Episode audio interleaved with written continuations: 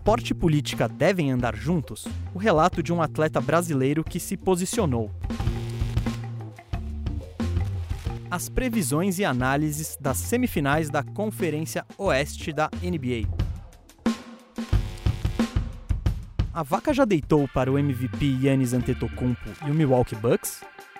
O bandejão está no ar. Seja bem-vinda, seja bem-vindo. Esse aqui é o Bandejão. Podcast do canal Bandeja tá no ar. Esse aqui é o oitavo episódio. Meu nome é Gustavo Mesa e toda semana eu tô aqui trocando ideia de basquete com você. Hoje vai ser uma introdução rápida, uh, momento recadinho. O meu bom recadinho vai para você. Vai ser tranquilo porque eu só quero dizer duas coisas. Primeiro, se você quer saber sobre o draft da NBA e quer entender tudo como funciona, entra lá no canal Bandeja que a gente fez um Bandeja explica sobre o draft, muito legal. Também não vou ficar falando mais, entra você lá e vê porque particularmente eu gostei bastante. E o outro recado é que agora eu fiz uma fiz um Instagram, um Instagram profissional. Então, se quiser me seguir, é mesa.bandeja. Já vou deixar o um momento de autopromoção aqui para apresentar o Firu. E aí, Firu, beleza? Beleza. Aproveitar então, o meu é FiruBR. R. BRR. É isso. É isso aí, sem recadinho? Não, não tenho recadinho hoje, só agradecer aí a audiência e tamo junto. Vamos para mais um episódio aqui que tem bastante assunto quente para falar. Bom, bom é que a gente já vai introdução curta para apresentar o nosso convidado, que hoje a gente tem um convidado mais que especial. Ele é um dos apresentadores do podcast de quinta. Ele foi jogador profissional de basquete, marcou época no Mogi, defendeu o maior clube desse Brasil que chama Esporte Clube Corinthians Paulista e atualmente ele é supervisor das categorias de base, principalmente da categoria sub-19 do Timão. Gustavinho Lima, que prazer recebê-lo aqui, tudo bem? Pô, obrigado, obrigado pela introdução aí, Gustavo. Beleza, é, acho legal estar aqui batendo esse papo sobre NBA. E vamos que vamos, né? Vamos, vamos trocar essa ideia, vai ser bom. E, e, e gostei da, da introdução do maior clube do, do Brasil, né? Tem gente que acha que é outro. Não, vamos falar que é clubismo, mas é, é. pura verdade, tá? o Firu já, o Firu já tá olhando aqui com uma cara diferente aqui, né? Uma cara de palmeirense. Uma cara de discordância. uh, e Gustavinho, bom, o Corinthians está voltando agora às ações, né? Como é que tá esse retorno me, em meio à pandemia? Ó, primeiro um elogio pro nome Bandejão, é muito bom esse nome. Bandejão é um clássico, né, do, do basquete do, de rua também, né, um bandejão. a gente fala muito. E, bom, é, agora a volta, né? A volta, você perguntou? Desculpa. Sim, sim. Como é que tá? Como é, como é que vocês se prepararam para voltar ao basquete? Então, esse momento de pandemia foi bem delicado, né? O Corinthians tentou é, é parou as atividades, né? Durante bastante tempo, respeitando aí a os, as normas da OMS e acho que é importante, né? Não, não tem negacionista lá no, no clube, então é importante isso. E aí a gente ficou meses afastado e voltou segunda-feira agora aos treinamentos. Esse Campeonato Paulista vai ser jogado pelo time sub-19 com mais dois ou três jovens. Então, é o time que eu coordeno lá, então estou muito feliz porque essa oportunidade é o que todo moleque novo quer, né? Ter essa chance de jogar no profissional. O Corinthians encarou essa perspectiva de tentar lançar a base, então para a gente está sendo bem motivante. A gente fez todos os exames aí, é, seguiu o protocolo, a cartilha do clube lá de saúde, fez os exames de coronavírus, deu, não tinha ninguém infectado. Pô, já está bem melhor que o futebol profissional do Corinthians, né? Que 23 foram infectados estavam infectados, né? Ah, rolou um negócio assim. É, foi absurdo, né? Foi, foi alto, o, o, médico né? até quando foi lá, passou lá no exame, falou, cara, como assim ninguém foi infectado? Ficou até surpreso. e, mas a gente também tentou seguir, né? Óbvio que não dá para acompanhar todo mundo, mas a gente passou todas as, a, as orientações. A gente tem um, um, fisioterapeuta, o Rafa Garcia, que é muito explicativo e tal, e didático nesse sentido, e ajudou muito a galera que nesse tempo de pandemia aí, mesmo em casa, né? Bom, saber que no meu Coringão não tem negacionistas foi ótimo. e, Gustavinho, um dos motivos que a gente está querendo desde o início trazer você aqui é que você é um cara que eu particularmente admiro não só pelo que faz dentro da quadra, pelo que faz esportivamente, mas pela maneira como você também se posiciona, eh, defende o que acredita e, enfim, eu acho que isso tem muito a ver com o que está rolando na NBA agora, com os protestos dos jogadores. Eh, eu queria até citar um caso que ficou teve bastante repercussão aqui no Brasil, que o Gustavinho, quando o Corinthians ganhou a Liga Ouro de 2018, ele entrou, ele vestiu após a conquista uma camisa com escrito quem matou Marielle, em alusão à vereadora que foi assassinada no Rio. Essa camisa, ela foi parar no Museu do Corinthians em uma exposição sobre basquete. Mas o que rolou? Um grupo de conselheiros fez um ofício pedindo a remoção dessa camiseta, dessa camisa do Corinthians com os escritos Pro Marielle, alegando que o clube é um espaço laico, que é um espaço apolítico. Enfim, rolou uma briga interna, você vai falar seus detalhes aí do que, que rolou. Mas eu queria saber como é que você, jogador, faz para se posicionar? É difícil? Você precisa colocar algo em risco? Como é o posicionamento político de um jogador e por que também tem tão pouco? Você é um caso raro. Olha, primeiro você citou a NBA, e eu acho que é um momento histórico, né, que a gente está passando. Eu acho que o esporte e a política devem caminhar juntos, né, e quando eles conseguem ter essa força de união, entre os jogadores, entre os sindicatos dos jogadores, né, se posicionando por questões importantes, como agora são as pautas antirracistas, eu acredito que ele pode ser transformador, né? E ele, e ele é, né? Eu, eu, eu enxergo o esporte como um agente de transformação social e por isso que eu acredito que ele muda a vida de muita gente. Então a gente tem que encarar, encarar o esporte, né? A gente tem que nos encarar como agentes de transformação. Então a gente tem que estar atento ao que está acontecendo no mundo, a gente tem que colher informações, tem que ter debates a respeito e a gente sim tem que opinar e ter opinião sobre as coisas, né? Ter coragem para é, eh, se posicionar. Eu acho que uma coisa fundamental é saber separar a sua opinião individual da opinião do clube. Então, sempre que você for é, dizer alguma coisa, dizer que a, a, opinião é sua, que não necessariamente representa os interesses do clube, mas que nesse momento, é, que, que, no momento é, indicado, você não pode deixar de falar sobre, sobre alguns temas. Né? No, no meu caso, é, especificamente é, na final da, da, Liga Ouro, em que eu homenageei a Marielle, né, que foi brutalmente assassinada e na época tinha pouquíssima ou nenhuma investigação, é, era bem frustrante né, o, o, cenário político. E eu pedi autorização do clube para fazer essa manifestação uns, alguns tempo antes. Não tinha conseguido a, a resposta positiva, mas é, um tempinho anterior a isso, teve uma, uma PEC do, do Michel Temer que ele queria tirar a PEC MP, a, a, a PEC não, desculpa, a MP, uma medida provisória 841 que, que visava tirar investimentos da, da cultura e do esporte para colocar na segurança.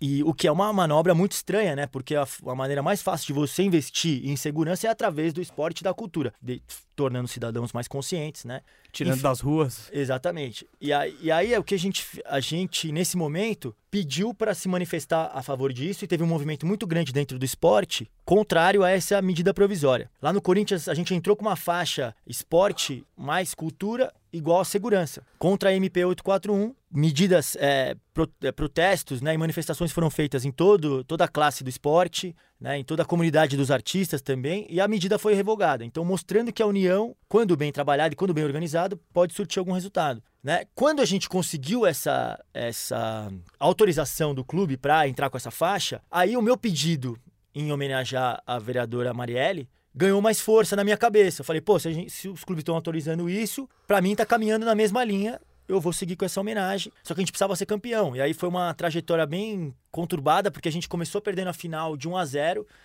do São José dos Campos, que era um timaço. E no segundo jogo a gente tava perdendo de uns 15 pontos, faltava 5 minutos. E aí a gente deu uma virada espetacular lá nos caras. Eu tava machucado, tava com uma paulistinha. O, o, o fisioterapeuta, o Rafa Garcia, que eu falei aqui anteriormente, ele é. Ele é, fez uma espécie. Foi um curandeiro ali, fez um, operou um milagre. Conseguiu, minha, minha perna não tava dobrando, eu consegui voltar pro jogo, aí consegui fazer umas bolas lá incríveis no final do jogo, assim, né? E ganhamos o jogo. Aí abrimos 2 a 1 um. Não, minto. Aí no quarto. É, e aí no terceiro no terceiro jogo, foi, uma, foi um jogo de quatro prorrogações. Nossa. Épico, o jogo acabou meia-noite. Tipo, absurdo, todo mundo foi estourando com falta, tal, tal, tal. Absurdo. E ganhamos, mostrando a força do banco. Todo, todos os titulares estouraram com falta, jogamos com o time reserva no final. E aí, no quarto jogo, a gente ganhou de 3 a 1 lá em São José dos Campos. E aí teve esse momento. E aí eu tinha. Eu tava com a camiseta. Já tinha é, feito, bolado a, a camiseta Quem Matou Marielle, né? Que tem um processo criativo junto com um amigo meu artista, chama Renato Altuati. É, ele é artista plástico e ele baseou essa obra. Ele foi o primeiro a lançar esse Quem Matou Marielle, baseado na obra do Cildo Meirelles, que é, criou, na época da ditadura militar, uma, uma frase de protesto à morte do Vladimir Herzog, né, do jornalista que, que foi assassinado na ditadura, com carimbo Quem Matou Herzog, então foi baseado nisso. E, e aí, antes de eu entrar, subir no pódio, eu perguntei para um diretor, falei, ó, oh, eu tô com camisa aqui, posso subir lá no, no, no pódio? Aí ele... Falei, falei assim, na verdade eu falei, eu vou homenagear a vereadora Marielle, é um momento importante, a gente precisa se posicionar agora. Aí ele falou, ó, oh, tudo bem, mas fala lá com os diretores mais cobra, né? tipo, tudo bem, eu concordo, mas Por fala mim, beleza, mas é. sobe um, sobe aí um andar. Eu, aí eu fiquei olhando para todo mundo e tava todo mundo extasiado, assim, na beira do pódio, né? Feliz, campeão e tal. Corinthians voltando pro, pra elite, entre as do basquetebol brasileiro, né? Pro NBB. E aí eu fui lá num diretor e falei, cara, ó, eu acho que é importante o movimento, o Corinthians tem esse histórico. E aí levantamos a taça lá e foi um momento maravilhoso. Né? A, a, camisa foi parar no museu, homenageando esse momento e homenageando também o histórico de lutas do clube. Sim. Né? Então, o Corinthians tem muitos, tem muitos momentos em que cravou seu nome na história é, sociopolítica também, né? Desde a da fundação por, por, por imigrantes, desde a inclusão dos negros no futebol, né? desde a da ditadura, da democracia corintiana em plena ditadura militar, enfim, da luta contra a homofobia dentro dos estádios pela Gaviões da Fiel. Então, é, o Corinthians, a anistia, tem, tem milhares de, de, exemplos. Então, esse foi mais um. E aí é triste ver um, um, a camisa sendo censurada porque demonstra o desconhecimento histórico sobre a luta do clube, né? Nesse, nesse sentido. Desculpa, eu falei muito é que esse tema não dá para falar pouco. Gustavinho, é, é, muito legal o seu relato. Eu fiquei com uma. Queria te fazer umas perguntas aqui. Na época da MP, que vocês entraram com a faixa contra a MP, você falou que teve uma junção muito forte dos atletas em torno desse tema. E você acredita que foi com a força desse coletivo que vocês conseguiram derrubar a MP. Eu queria entender quem que se juntou nisso. Foi só o basquete ou outros esportes? O futebol brasileiro entrou junto? Como é que foi isso? Teve alguma. Teve algum. Foi. E, e caso tenha se juntado, eu não sei realmente se o futebol entrou nessa, mas se juntou teve algum diálogo entre os atletas ou foi meio, ah, tá rolando isso ali e os caras também fizeram? Ou teve uma organização mesmo? Como foi isso tudo? Muito legal a pergunta, muito pertinente, porque a, agora, por exemplo, eu estou participando de um movimento que é o Esporte pela Democracia, que foi um movimento iniciado pelo Casagrande, pela Fabi do Vôlei, pela Joana Maranhão. E aí começaram, começou a ganhar corpo e tem vários jornalistas participando. Tem o Juca Kifuri, tem o José Trajano. Esporte pela Democracia. Esporte pela Democracia. Quem quiser saber mais, dá, dá para seguir esse assunto em algum lugar? Tem no Instagram, arroba Esporte pela Democracia, tem Twitter também. Legal. E tem vários personagens muito importantes, né? Ex-atletas, né? Jornalistas. E lá essas pautas têm sido discutidas. Começou com um movimento antirracista e agora já se estendeu para outras pautas muito importantes, como a demarcação de terras indígenas contra a homofobia, é, contra o machismo dentro do esporte. Então, e lá essas pautas são divulgadas e são disseminadas para cada é, esfera e para cada esporte. Nessa, nessa MP 841 especificamente, foi mais um movimento do boca a boca. Eu, que eu me lembre, o futebol teve pouca força nisso. Infelizmente, né, o futebol se posiciona pouco, mas teve grande adesão de outros esportes, né, como vôlei, como natação, como atletismo. Então, eu me lembro bastante dessa hashtag, uma hashtag criada e divulgada por é, redes de WhatsApp, e aí ganhou força, né? Eu, acho que os, os, a classe dos artistas também são muito unidas nesse, nesses protestos, né? Os atores, os diretores, é, é, atrizes, né? Óbvio, obviamente, diretoras. Isso e, é eu... final de 2018? Que época que é isso? Isso é, isso é meio de 2018. Meio de 2018. Final é. do governo Temer. Exatamente. E, e, o Palmeiras esse ano é campeão do, do Campeonato Brasileiro e a grande manifestação política do Palmeiras é levar o então eleito Bolsonaro para levantar a taça de campeão em pleno estádio, os atletas batendo continência pro Bolsonaro. Cada clube e... é um clube, né, Rafael? Cada clube é um clube. não, é, é. Não, foi um episódio muito triste mesmo na história do Não, mas independente de qualquer coisa, é, eu acho que não, não cabe a presidente algum é levantar isso, é taça nenhuma. Dentro do estádio, é. no momento de comemoração, ainda mais nesse momento polarizado, onde você tem que respeitar o seu torcedor. Metade, metade da torcida gostou, sem dúvida, mas tem metade ali no estádio que não gostou. E você está estragando um grande momento de metade do estádio ali. É, só que o gozado é isso, né? Que provavelmente se entrasse com uma faixa contra MP, sei lá o quê, ia ter gente falando, não, isso não pode, não tem que misturar as coisas. Mas daí o, o cara ir lá levantar a taça foi permitido, beleza.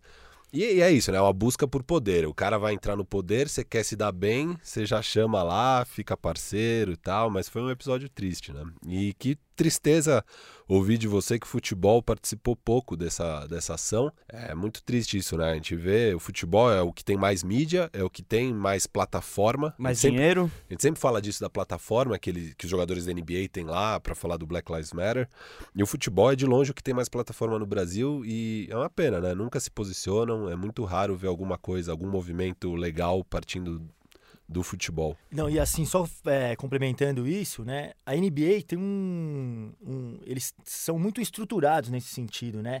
Porque tem um legado de jogadores que se posicionam, né? O, o Bill Russell, né? Ele participou da marcha pelos direitos civis americanos, junto com Martin Luther King. Né? O Karim Abdul-Jabbar também participou de pautas junto com o Muhammad Ali. E tem um histórico né, de lutas, Oscar Robert, Robertson. É, agora o LeBron James, né, que é o grande, a grande estrela da, da, da NBA, talvez o melhor jogador da, da liga, continua se posicionando. É um cara que tem uma escola, né, um cara que é muito atento às questões sociais. Então eu acredito que esses grandes é, ícones do esporte se posicionando legitimem todas as outras injustiças so, sofridas e né, legitimam a, a manifestação dos a atletas, ação, né? a ação desses atletas, né? Então aqui no Brasil, no futebol, acho que falta um pouquinho disso, assim. Sobre, sobre a, a, a questão da Marielle, né? Você com a camiseta querendo homenagear ela. E você falou aí das agruras que você passou no jogo 2, pelo que eu entendi, né? Que uhum. tomou uma paulistinha, a perna não dobrava. Recentemente, a gente teve o jogo 6 da série que foi até jogo 7, né? O,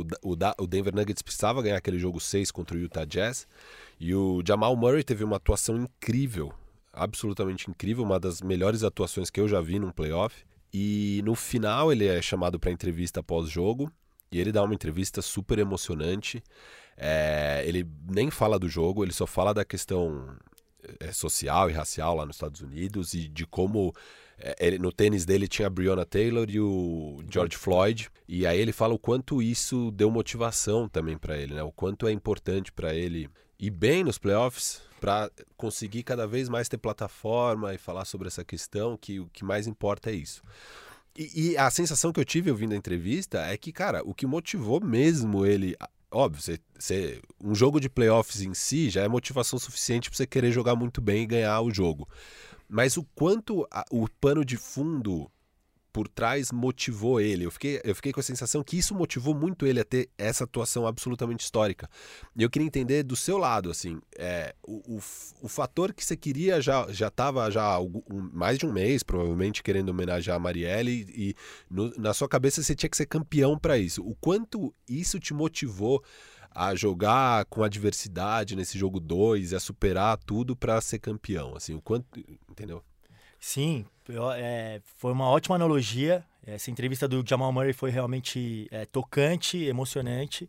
A entrevista do Chris Paul também, né, no final do jogo, é, em que ele tem um clutch time ali absurdo contra o Houston, faz não sei quantos pontos, e no final do jogo ele fa só fala do que ele queria mandar uh, orações para família do Jacob Blake foi no dia seguinte a divulgação é, do vídeo. Foi numa é. segunda-feira e o vídeo rolou no fim de semana. Exatamente. Então é isso, né? Os caras preocupados, por, mostrando, externando exatamente por que, eles estavam ali na bolha, né? Que era para lutar contra o racismo, né? Contra a injustiça social. E, e sem dúvida, isso me, foi um fator que me motivou muito é, poder brigar e poder querer homenagear a, a Marielle, né? Eu falava isso, eu não, eu só contei em casa, que eu ia pro clube, pros meus, meus companheiros de equipe, eu só contei no, no dia da, da homenagem. Eu contei pro Rafa Garcia, que é esse fisioterapeuta, porque ele é super engajado em, nessas pautas, é um cara ativista, um cara atento. E eu, tava, eu comentei com ele, cara, eu não, não posso perder esse jogo, irmão.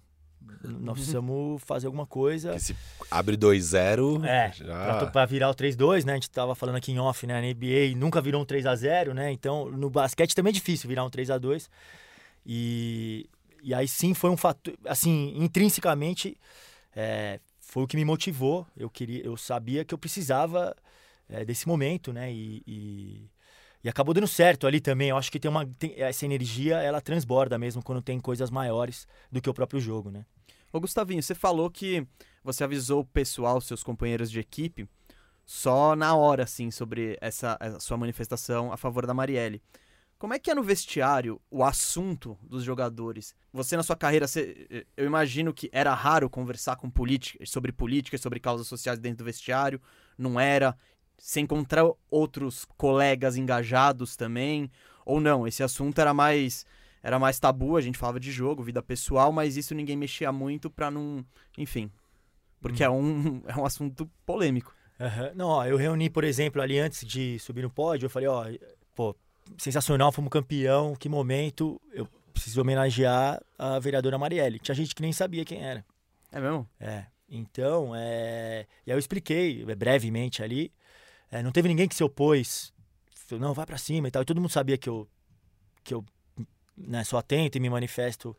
É, sempre fui de me manifestar, assim, até mesmo antes disso. Eles então, sabiam que era importante para você, assim, né? É, então, e, e, ali, eu acho que é um pouco isso, é, acho que é um pouco isso. Eu era, e assim, eu, eu sou muito altruísta mesmo, e eu era capitão do time, e eu é, sempre lutei pelo direito do, de todos os jogadores, assim, sabe? Eu, na minha, na minha vida inteira, eu sempre tive essa postura de, às vezes, abrir mão do meu pelo outro, e, e, acho que e os caras enxergaram meio nisso. Pô, o cara faz tanto por nós. Se ele tá falando que é bom, vai, às vezes deve ser bom. deve, ser, deve ser importante. Mas é, não, não tinha muito esse papo é, político dentro do vestiário. É... E por que você acha? Por que, que você. A gente, semana passada, fizemos um podcast que foi. A gente bateu, falou muito sobre as manifestações, trouxemos o histórico da entrada dos negros no, esporte, no basquete americano. E foi, enfim, batemos muito nessa tecla. A, a minha opinião, eu acho, em relação à diferença com os Estados Unidos, é que o sistema dos Estados Unidos do esporte está todo atrelado ao estudo. Então, querendo ou não, o jogador que vai chegar na NBA, ele vai passar pela escola, vai se formar na escola e vai fazer pelo menos um ano na universidade. Então, eu acho que isso, tá perto da educação, é, ajuda a criar esse pensamento crítico. E no esporte brasileiro eu acho que é exatamente o oposto. Você tem que largar, você tem que largar estudo, você tem que largar tudo para apostar no esporte. Então, eu vejo isso, eu acredito que é só um reflexo da falta de educação de todo o país. Eu queria saber, você que vive dentro, quais são as razões no seu motivo? Pô, acho que você foi brilhante nessa análise. Eu acho que aqui o que falta mesmo é um políticas de incentivo pública, né? Que, que tem muito nos Estados Unidos, né? Tem universidades. É o esporte caminha junto né, com, com os estudos e com o ensino. E aqui ainda falta, né? Acho que as tem iniciativas brilhantes, né, de para promover o esporte, né, para oferecer o esporte para quem não tem condições de, de arcar, como o Instituto Janete, por exemplo, como o Instituto da Magic Paula, o Instituto do, do Varejão, mas são iniciativas privadas, né? Então eu acho que falta o apoio de, políticas de incentivo pública mesmo que consigam reforçar a ideia de que o esporte é importante. E aí o, o, o atleta acaba muitas vezes ficando alienado, eh, talvez por não reconhecer, para um, por não ter esse reconhecimento e por não ser estimulado a esse tipo de, de troca, né? Falta esse apoio governamental e também, dentro dos próprios clubes, mostrar para o jogador que o esporte é mais eh, do que ganhar ou perder, né? Que o esporte é sim um agente de transformação, que o cara tem que estar tá atento né, que, a, ao que o esporte propicia e não só aos posts de Instagram, ao, né, ao, aos louros do esporte e tal. Então acho que falta um pouco isso.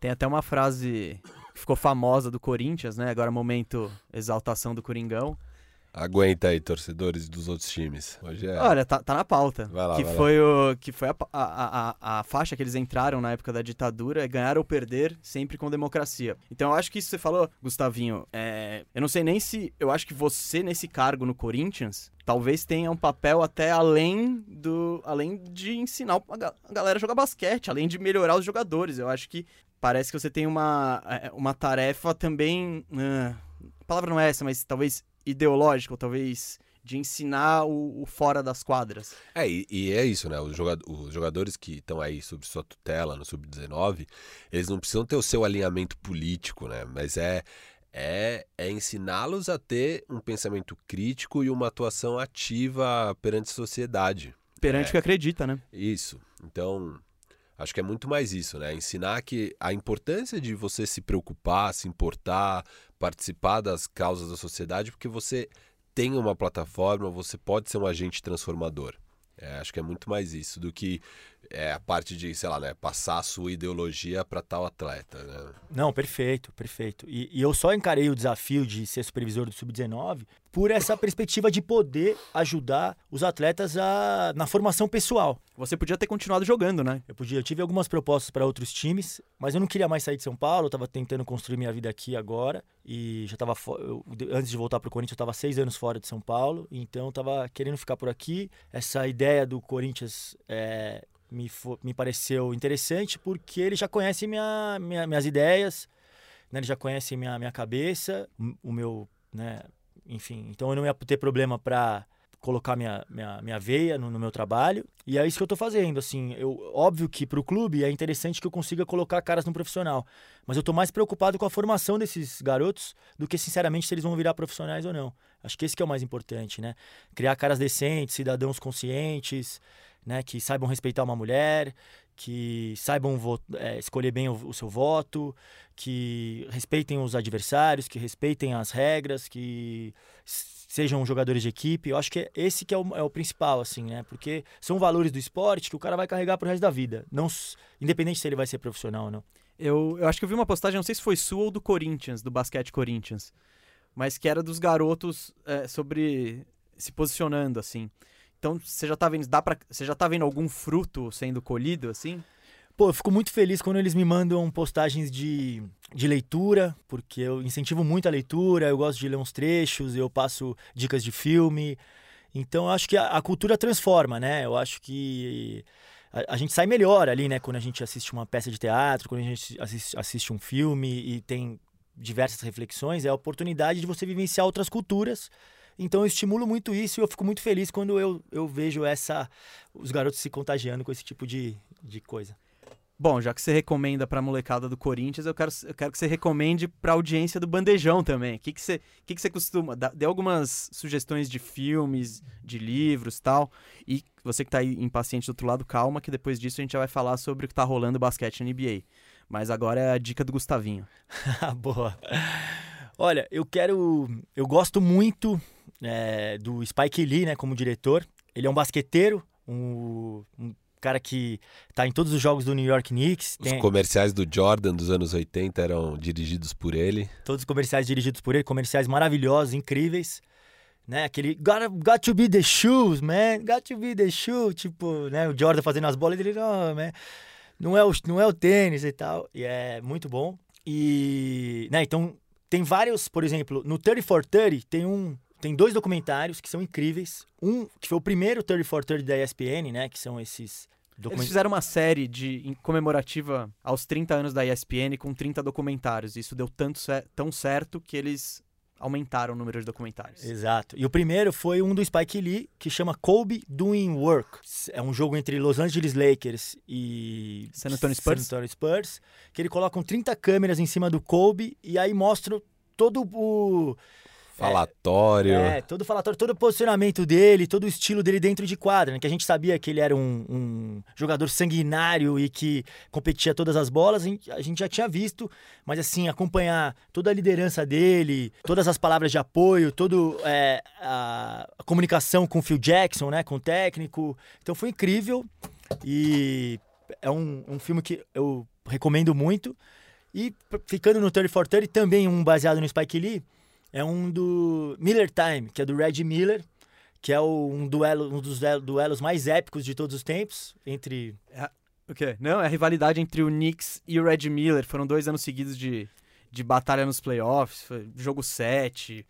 Esse é, esse é, é bem é esse legal. que tem o Spike Lee, ele dá uma trollada ali Sim, no, no, tem um jogo que o Spike Lee... A gente fez até radar bandeja disso aí. É, tem um radar bandeja. O, que é o Spike Lee, ele, o Knicks tá bem na frente, e o Spike Lee começa a falar besteira pro Red Miller, provocar ele com o nome da irmã. Começa a gritar Cheryl, Cheryl, que é a irmã do Red Miller. Era jogadora da WNBA? Não, não, né? não tinha WNBA. Ela é ah. é tida como uma. Naquela época era só universitária, não tinha liga profissional. Ah. E ela é tida como uma das maiores jogadoras de todos os tempos. E o Red Miller era o irmão dela. Então o Spike Lee começa a provocar. Só que aí o Red Miller Era um bom jogador. É, né, o, Red, o Red Miller, a, a provocação motiva o Red Miller. E ele começa a meter bola, bola de três, e bola de três, e bola de três. E começa a olhar pro Spike Lee. E põe a, a, a mão no pescoço fazendo o sinal de choke. Que choke é, é meio que pipocar é, pipocar. em, em inglês, assim. Então, e esse, se eu não me engano, é o jogo 6. E, o, e se o Knicks ganha, ele fecha a série. O Pacers ganha e, fa- e rola um jogo 7 em Indiana. E toda a mídia de Nova York põe a culpa no Spike Lee, fala que a derrota é culpa do Spike Lee. E aí o que, que o Spike Lee faz? Ele, sabe-se lá como, compra um, um, ingresso e vai, vai, no, vai assistir o jogo em Indiana, enfim, num ambiente super hostil, e o Knicks esse ano leva. Então, bom, é um baita documentário, tem muito mais coisa. Isso aí é uma parte que eu acabei de falar, que é uma baita dica do Gustavinho. E essa série 30 for 30, agora minha parte das dicas aqui, putz, ela é sensacional. Eu vou recomendar um que chama Once Brothers, que é, fala sobre a relação do Vlade Divac e do Drazen Petrovic, que eles jogaram na seleção. Eles eram companheiros de seleção na Iugoslávia, e isso tem tudo a ver com a política e o esporte. É um- se você gosta desse tema, vá atrás do documentário. Eles jogavam juntos na seleção da Iugoslávia, final da década de 80, começo da década de 90. Eles são campeões mundiais na Argentina em 91 e no momento do título entra um torcedor com uma bandeira da Croácia. Naquele momento já estamos falando do, do final da Iugoslávia, final da União Soviética, o momento que o bloco comunista já está mais fraco. E, e quando o torcedor entra com essa bandeira croata, o Vlade Divac vai e tira, porque o Vlade Divac tem origem sérvia. E naquele a justificativa do Divac é não, somos todos iugoslavos aqui. Mas quem tinha origem croata era o Petrovic. Esse episódio gerou uma briga entre os dois. E logo depois, no ano seguinte, a, a Iugoslávia se desmancha. E o- o vai. Não, na verdade, a Iugoslávia continua, só que algumas nações con- conquistam a independência, entre elas a Croácia. E, o... e aí eles se separam definitivamente. Como o Petrovic morreu eh, de forma. num acidente de carro, acho que em 95, eles nunca mais se falaram depois daquele dia. Então é uma história muito emocionante, muito legal e mostra como política e esporte têm sim tudo a ver. Bom, Basquete? basquete? Bora. Bora. Bom, o Gustavinho, é, ele daqui a pouco ele tem que sair voando pra dar o treino lá no Corinthians, a molecada tá esperando. E eu e o Firu vamos continuar depois analisar todos os, os confrontos do Oeste, eh, analisar o que tá rolando no Leste. Mas vou jogar a bola pro Gustavinho, né? E aí, o que você que que você destaca? Começa pela Conferência Oeste. O que que você tem a dizer dos dois confrontos? Vai ter uma batalha de Los Angeles na final. Rockets pode dar, dar problemas pro Lakers. Denver pode dar problema pro Clippers. Como é que você vê isso aí? Olha, tá demais a NBA, né? Os jogos estão espetaculares. Anteriormente aqui, o Firu tava falando do Jamal Murray, né? E a rivalidade dele é, com o Donovan Mitchell, eu acho que foi uma das coisas mais espetaculares que eu já vi dentro de uma quadra de basquete. Me lembrou ali os tempos áureos de Kobe versus Iverson. Tipo, dois caras com faro de cesta, fazendo cesta de tudo quanto é jeito, com vontade de ganhar, anotando jogos de 50 pontos. Negócio de louco, né? Esse jogo 7 com a vitória do Denver foi sensacional. Uma Né? pelada, né? Não, mas ma- não, mas Sim. mas que jogo tenso, né? Que É. jogo tenso, Muito tenso, muito tenso. muito tenso. E o Jokic e o Gobert, né? Dois cada dois pivôzões se destacando os dois lados. Pra quem falou que os pivôs estavam em extinção, que a nova moda agora era o small ball. Dois caras se destacando demais. Aquele, aquele movimento, aquele trabalho de perna do Jokic na última bola pra meter aquele ganchinho, Sensacional. aquilo lá é Aquela coisa... é uma cesta histórica. É. O, o Denver Nuggets postou uma foto quando a bola já sai da mão dele e escreveu: Isso aqui tem que estar no Louvre. Eles postaram no Twitter. Maravilhoso. E É. tem que estar mesmo no Louvre. E porque é isso, é old, old school basketball. Tipo, o cara foi lindo, né? E, e o Jokic é esse pivô armador muito inteligente. Mas eu acredito que o Lakers e o Clippers estão muito acima dos outros, dos outros dois. Eu já tô sonhando aí com uma, com uma final tradicionalíssima Boston e Lakers. Você tem time na NBA, Gustavinho? Eu não tenho time, eu sou mais dos jogadores. Eu comecei com torcendo pro Red Miller, que eu é por isso que eu indiquei esse documentário. Eu, eu era muito fã pelo trash talk, pela competitividade dentro de quadra. Daí depois quando ele parou, então eu era indiana na época, aí virei casaca, fui pro Steve Nash no Phoenix Armador, Suns, né? armador, comecei a tentar imitar o jogo dele. Depois bebi da fonte do Spurs, porque era impossível não não simpatizar. E, e agora tô encantado com o LeBron, assim, né? Eu, eu gosto porque tem gente até hoje que consegue ser hater do LeBron, não sei como. Como, né? Eu sempre falo isso, eu falo, gente, vocês estão vendo grandeza. Curtam. Sabe, é que nem no futebol, a galera que fica nessa rivalidade Cristiano Ronaldo e Messi. Curtam, cara. Curtam os dois. É tão raro um jogador desse nível aparecer. Você vai ficar aí com um ódiozinho. Cara, curte. Os caras são incríveis. O LeBron é, sem dúvida, dois ou três melhores jogadores que eu vi na minha vida. Cara, não tem não, não perca seu tempo odiando isso. Imagina daqui 50 anos seu neto chega pra você e fala: "Como é que era o LeBron?" Você fala: "Ah, eu odiava ele". Tipo, meu, Não, não, não faz isso, por favor. Ama ele. Ama ele. Não, e, e você falou muito bem. é, Esse lance do, do Messi e do Cristiano Ronaldo também é isso. A gente poder daqui a 50 anos falar que assistiu os caras durante não sei quantos anos, todo final de semana, é um absurdo. Né? E, o, e, e acho que uma coisa no debate de ideias que é muito ruim é quando você, ao invés de analisar, você descredencia um porque você gosta mais de outro. O Kobe sofreu muito isso a vida inteira, né? Pela comparação ao Jordan. Né? O cara que mais se aproximou do, do Jordan, né? Em, claro, Em estilo, em estilo. tudo. Tem até assim. aquele vídeo emblemático em que as cenas se misturam, começa o Jordan e vira o Kobe e vice-versa. Né? Então os movimentos, ele raptou, né? Copiou todos os movimentos com, a- com perfeição. Né? Mas tem que ser muito craque para fazer isso. Mas ele sofreu muito esse, é, essa questão de, pô, mas ele não faz isso, mas ele não faz. Não, mas ele faz tantas coisas boas, né? E o Lebron a mesma coisa. Então, pô, eu tô muito feliz, ainda mais por toda a representatividade que ele tem fora de quadra, né? O cara tem uma escola, né? I Promise School, né? Então, tipo, o cara é incrível, né? Não tem como, vamos tirar, vamos bater palma pro LeBron, porque pelo amor de É, Deus. eu, eu posso dizer que. Eu não, não vou me classificar como hater, mas eu, eu sempre eu tive muita birra com o LeBron, principalmente por causa do The Decision, dele ter ido pro Miami. Eu achei que, ainda mais com o histórico que a gente já tinha na NBA, as estrelas não fazem isso, né? Não, não, não se junta com os rivais. E ele foi, pegou, foi formar time com o principal rival dele na época, que era o Dwayne Wade. Que, enfim, era o melhor jogador, pelo menos da Conferência Leste na época, acho. Uhum. Enfim. Não, o melhor era o LeBron. O LeBron não pode jogar com o LeBron. Não, tudo bem. É, então, né? mano, muito bom. Porra. Ma- ma- é, não, muito e bom. é isso, mas depois com o tempo, é claro, você aprende, aprende a admirar, você aprende a. Eu achei muito legal o que ele fez de ir pro Cleveland, que foi a, a redenção na carreira dele. E desde o The Decision, digo, pra opinião pública, posicionamentos públicos, o LeBron tem sido perfeito, assim. As causas que ele defende, a maneira como ele se posiciona. Então, isso, claro, era algo que também 10 anos atrás o LeBron tinha menos dimensão e eu também tinha menos dimen- dimensão.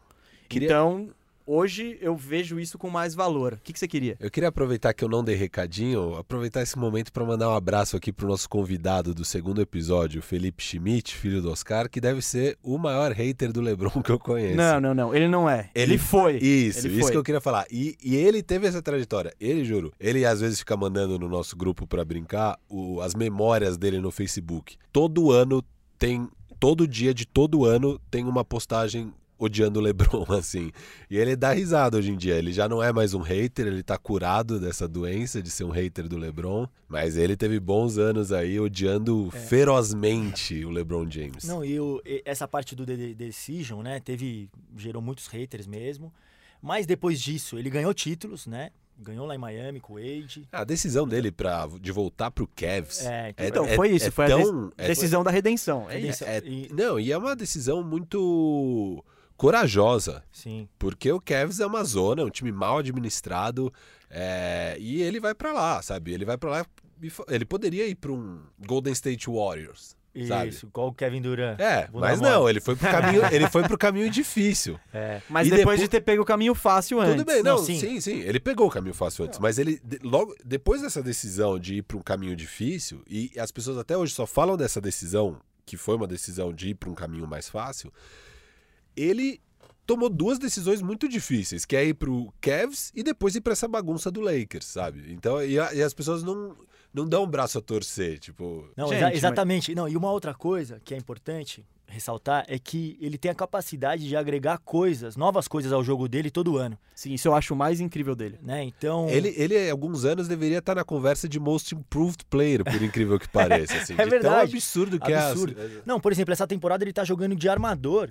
e ele já tá. E ele tem a capacidade de criar oportunidades de arremesso livre todo o ataque. Né? Claro que ele tem jogador, ele tem o Anthony Davis do outro lado também, que chama muito a atenção da defesa, mas é, mas é impressionante a leitura de jogo dele, né? Então, o LeBron James é, é incrível.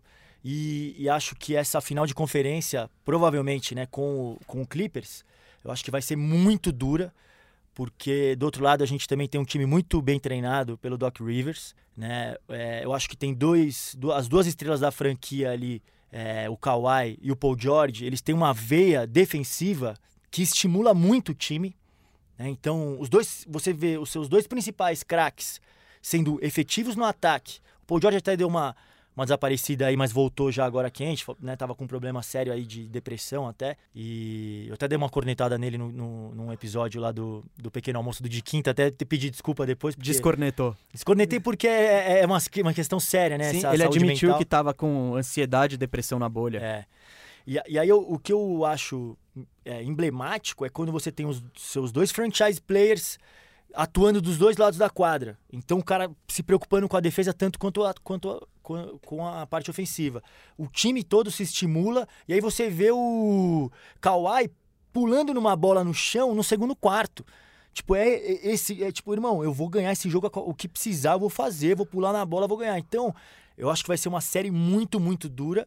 Eu ainda acho que tem um um ligeirinho favoritismo pro pro Lakers pelo pela capacidade de liderança do LeBron, mas vai, é totalmente aberta a série, totalmente aberta a série. E no leste, que eu sei que já estouramos aqui, o pessoal do Corinthians daqui a pouco vai ligar aqui no bandejão, mas só para encerrar, no leste, você acha que as duas séries estão 2 a 0, Miami 2 a 0 no Bucks, 2 a 0 Boston em cima do Raptors. E aí vai alguma chance de virada em alguma delas? Olha, o Miami tá bonito de ver o time treinado pelo Eric Spoelstra, é, não dependendo de um jogador só. Né? Então a gente viu isso a temporada toda. Os caras não são dependentes do franchise player que é o Jimmy Butler.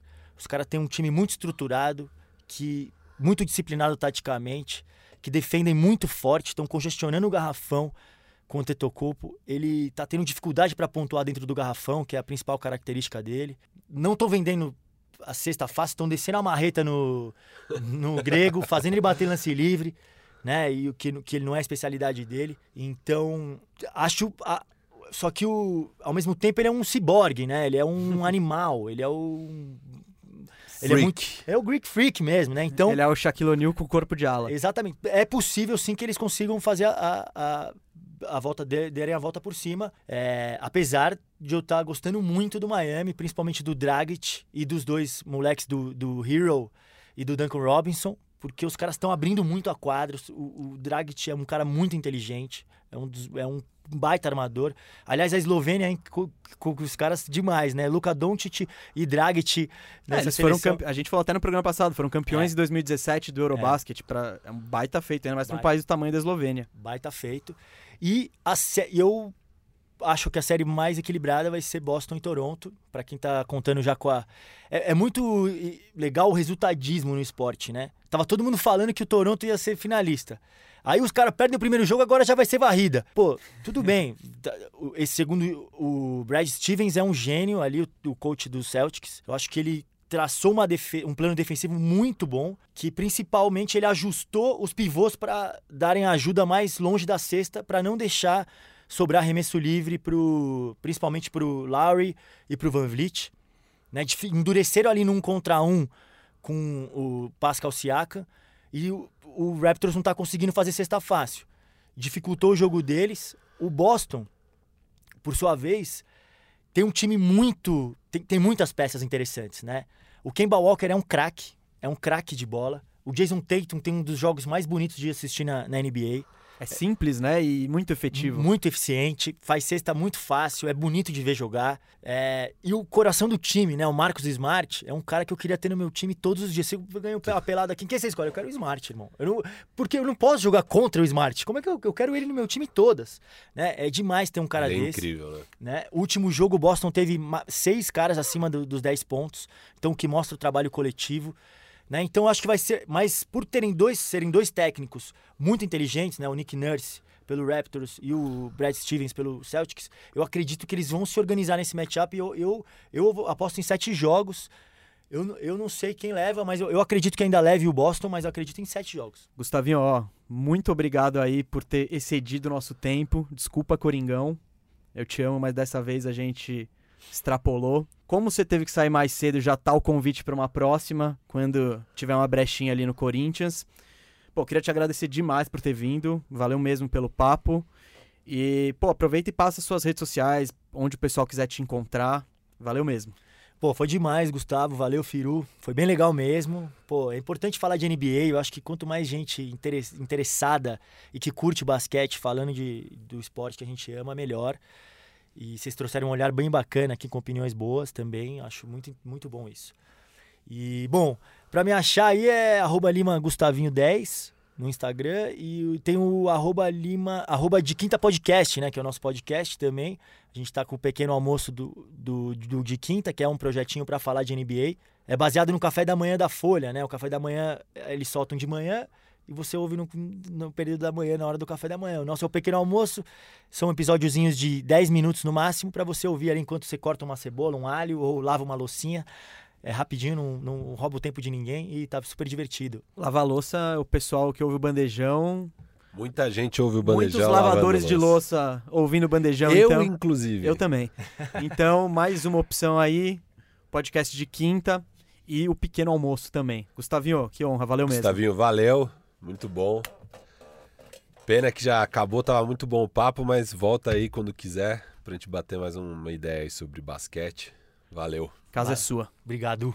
Bom, Firu, é... já que ouvimos alguém que de fato entende de basquete, agora é hora da gente falar nossas besteiras aqui. Mas antes, para mostrar pra audiência que eu não que eu não pego só no seu pé, Isaac, traz um áudiozinho, por favor.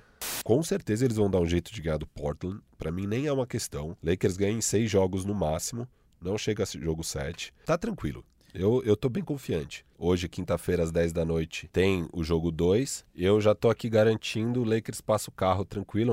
Bom, Firu, depois que você falou isso, deu para checar no, nos nossos comentários aqui da nossa audiência que muita gente foi profundamente contrário à sua opinião, até apaixonadamente contrário. É, eu, eu, fui, eu fui muito criticado ali naquela noite. Foi engraçado, né? Porque a gente gravou o podcast, o Lakers tinha tomado um pau ali, tinha sido um jogo horrível do Lakers. E aqui no episódio com a Sabrina, ela também estava tranquila, mas eu estava muito tranquilo e muito confiante. Assim, eu não tinha a menor dúvida que o Lakers era um time muito melhor que o Portland.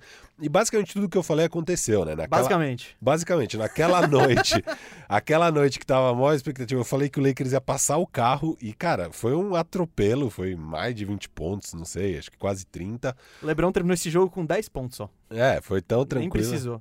E aí, é, enfim, o Lakers virou 4 a 1 gentleman sweep, uma varridinha de cavalheiro e, enfim, e agora... foi, foi o que eu falei. E ali tinha gente me criticando, falando, ah, torcedor do Lakers se acha, ou então é, que eu só falava besteira. E, enfim, vimos aí que pelo menos essa eu acertei, né? Pelo menos essa? Pelo menos essa, vamos ver. Estamos acertando aí o leste, né? Que foi. Não, não, não, mas calma, calma. Vamos calma, vamos. Sim, vamos, sim, não vamos sim. Aproveite seus louros aqui do Lakers, não tenta. Aproveita que você tá acertando e mandando bem. E continua aí. Lakers e Rockets. Já analisa, mano. Cara, Lakers e Rockets. É. Bom, o Houston, vamos falar aqui, o Houston venceu as duas partidas do Lakers pós mudança para o microball, que é quando vem o Robert Cov o Covington e vai embora o Capela, eles passam a jogar sem um pivô mesmo. Uma e... dessas vitórias aí foi na bolha, então eu acho que nem vale Cara, a vitória citar. na bolha o LeBron James nem joga, então também não dá para citar. A outra vitória foi no dia seguinte à troca. Eu ia citar isso também. Foi Fala o primeiro jogo pós-troca. E a minha expectativa era tipo, nossa, o Anthony Davis vai passar o carro nesse time sem, sem pivô. O Anthony Davis jogou bem, ele teve 32 pontos e 13 rebotes, mas não foi o bastante. O Houston ganhou, eu acho que também teve um pouco do fator surpresa, o Lakers não sabia muito bem o que encontrar. E numa série de playoffs, não existe o fator surpresa, né? Você joga sete vezes no máximo contra o adversário e tem tempo de sobra para você estudar tudo e se adaptar e montar o melhor esquema para enfrentar esse adversário. Eu acho que a grande questão aqui é quem vai parar o Anthony Davis e o LeBron no Houston Rockets. O Anthony Davis está com um PER de 37 nessa série contra o Portland, que é algo não sei se já antes visto, mas é algo assim bem dominante. Para vocês terem noção, o Kawhi Leonard, que teve atuações brilhantes contra o, o, o Dallas, ele tá com PR de 32. E o LeBron contra o Portland, mesmo pegando leve nos jogos, está com PR de 33. Então é uma dupla realmente assim muito forte. E eu não acho que o Houston tem peças para parar nenhum dos dois. É, então eu acho que o Houston vai ter uma vida muito, muito difícil aí. É... O Harden, nesse jogo 7, novamente se mostrou um jogador pipoqueiro. Pouco confiável. Pouco confiável, barra pipoqueiro. É... ele teve uma boa atuação defensiva e ele vem tendo boas atuações defensivas. Ele não é mais uma liability, é uma, um problema para o time na defesa. Ele hoje em dia é um jogador que você pode confiar defensivamente. E só que não é o bastante, né? Ele é a maior estrela do time, ele é um, um perennialmente aí candidato a MVP. E um cara desse nível tem que chamar responsa no jogo 7. E no jogo 7, agora contra o OKC, ele chutou uma de 9 de 3. E, e o que é pior, não é nem esse aproveitamento pífio mas é o fato de, de, de, que ele realmente sentiu o baque, ele perdeu a confiança e ele não pode ter isso. Ele, ah, tô chutando mal, dane-se, eu sou o craque do time, eu vou dar a volta por cima. E ele não fez isso, ele parou de chutar, as últimas posses de bola ele não pede a bola, é, ele só foi nove vezes para a linha do lance livre, 15 arremessos ao todo, é muito, muito fraco. Eu assim. fiz um levantamento aqui dos de todos os jogos 7 da carreira do Harden. São quatro. O primeiro foi em 2011, quando ele ainda estava no Oklahoma City Thunder. Ele era o sexto homem. Ele era o sexto homem. E ele foi muito bem nesse jogo contra o Memphis. Ele fez 17 pontos, 6 de 10 arremessos, um ótimo aproveitamento. O OKC ganhou. O segundo jogo 7 da carreira do Harden foi em 2015 contra o Los Angeles Clippers. O Houston ganhou, Harden já estava no Rockets, mas, e o Harden fez 31 pontos com um aproveitamento não muito bom. 7 de 20 de arremessos de quadra, 2 de 7 de bolas de 3. O terceiro é o mais famoso e mais lembrado, que foi contra o Golden State Warriors em 2018. Que foi a vez que o. Bom, tirando com o Toronto, né, com as lesões, mas foi a vez que o Golden State do Curry e companhia chegaram mais perto de serem derrubados. E o Harden, nesse jogo, ele fez 32 pontos, com outro desempenho horrível. Ele acertou só duas bolas em 13 de 3. E eu, ontem, né, que a gente grava isso quinta de manhã, foi o jogo que todo mundo viu. Esse que o Firo falou, que ele fez 17 pontos, 1 de 9 de 3 pontos. Foi muito omisso e nesse, mas nesse jogo, destacando o lado positivo, porque o Harden, que é o cara que você confia, foi muito mal. E se dependesse do Harden, o Houston estava fora dos playoffs e estava ouvindo, já estava aquela pressão monstra. Ia ser um desmanche ali, provavelmente. Ia ser difícil desmanchar também. É, ia difícil desmanchar, mas pelo menos o técnico com certeza ia cair ali. E o lado bom desse jogo aí foi que os coadjuvantes do Houston mostraram os melhores nessa partida para a parte do Houston foram o Eric Gordon e Robert Covington, que no, na defesa, Covington principalmente na defesa com bolas decisivas de três e o Eric Gordon em chamar a responsa quando o Harden e nem o Westbrook estavam indo. Então, para quem, para muita gente que diz que o Houston é só os dois, só o Harden, só o Westbrook, eu acho que esse elenco complementar talvez pode ser mais confiável do que imaginamos. Porém, ainda assim, acho que vai ser muito difícil pra passar pelo Lakers. Eu acho que nem o Rockets, nem o Oklahoma City Thunder fariam frente pro Lakers. Mas eu acho que o Rockets tem chance de dar mais problemas, porque é isso. Não tem quem parar o Anthony Davis? Tá bom, mas tem um dia que o Rockets pode meter 25 bolas de 3. É, eu acho isso também. Eu acho que então. vai, não vai ser varrida, vão ter jogos competitivos. A noite que o Rockets estiver muito quente, eles vão ganhar, porque é imparável quando eles começa a chover bola de três. É, o, a torcida do Rockets pode ficar empolgada um pouco com esse jogo que a gente falou antes, que eu acho que é o único jogo na temporada regular que vale de algum parâmetro, que foi a estreia do Covington, e o Rockets ganhou estreia do Covington na TV aberta americana para o país inteiro. Então era um jogo importante, que tava todo mundo olhando, muita pressão, e esse jogo é o, é o sonho de todo torcedor do Rockets. O Rockets ganhou 121, 111. O Harden, eles conseguiram isso com apenas 14 pontos do Harden E nesse jogo, o Westbrook fez 41. Também não sei quanto disso a gente consegue usar como parâmetro agora, principalmente com o Westbrook meio machucado, enfim. Mas é isso, o Lakers, ainda assim, o fator eu acho que continua sendo o Anthony Davis e o Rockets, por mais que tenha um esquema coletivo para marcar, eles sempre trocam a marcação. O que, que é isso? Tá rolando um pick and roll, um corta-luz, o cara que tá marcando o jogador do corta-luz, assim que o corta-luz é feito, ele marca o cara da bola e troca. O cara que tá no cara da bola volta a marcar o cara do corta-luz. E como o Houston todo mundo tem mais ou menos a mesma altura, a ideia é justamente essa é não dar espaço e trocar sempre. Vão pensar em algo específico pro Anthony Davis, né? Eu não tenho dúvida. Mas o Rockets ele é muito bom em, em pegar o ponto fraco. É que nem, que nem contra, nessa série contra o Thunder. Eles tiraram o Adams do garrafão. Uh, e, e, quando você tira o Steven Adams do garrafão, ele não consegue ser tão efetivo, principalmente na defesa. Com o Anthony Davis não dá para fazer isso. O Anthony Davis, se ele precisar marcar o PJ Tucker no perímetro ou qualquer outro cara, ele tem capacidade para marcar. Então, eu não vejo muito jeito do Rockets passar pelo Lakers. Então eu acho que essa é uma série para cinco, seis jogos. Não vejo mais que isso. É, e se chegar em jogo 7, sabemos que difícil contar com um bom aproveitamento do Houston Rockets. Então, acho que é uma série, assim, eu aposto dinheiro que o Lakers passa. Eu não sei em quanto. É, é, eu tô entre 5 e 6 também, Gustavo. Eu acho que eu vou de 6. E eu queria, só porque acho que a gente dificilmente vai falar do Oklahoma City de novo, que ontem tivemos o jogo 7 Rockets e Thunder, e pô, eu queria dizer que por mais que eu achasse que fosse ter mais série entre Rockets e Lakers, eu tava torcendo muito pro Thunder. Que principalmente pelo Chris Paul, eu queria que o Chris Paul jogasse na cara dos outros. E o que rolou foi exatamente o oposto. Que o Chris Paul, ele foi muito bem, mas ele teve com 40 segundos a bola para botar o, ele errou o muito Thunder na clutch. frente. Num jumperzinho sozinho de contra-ataque, ele errou.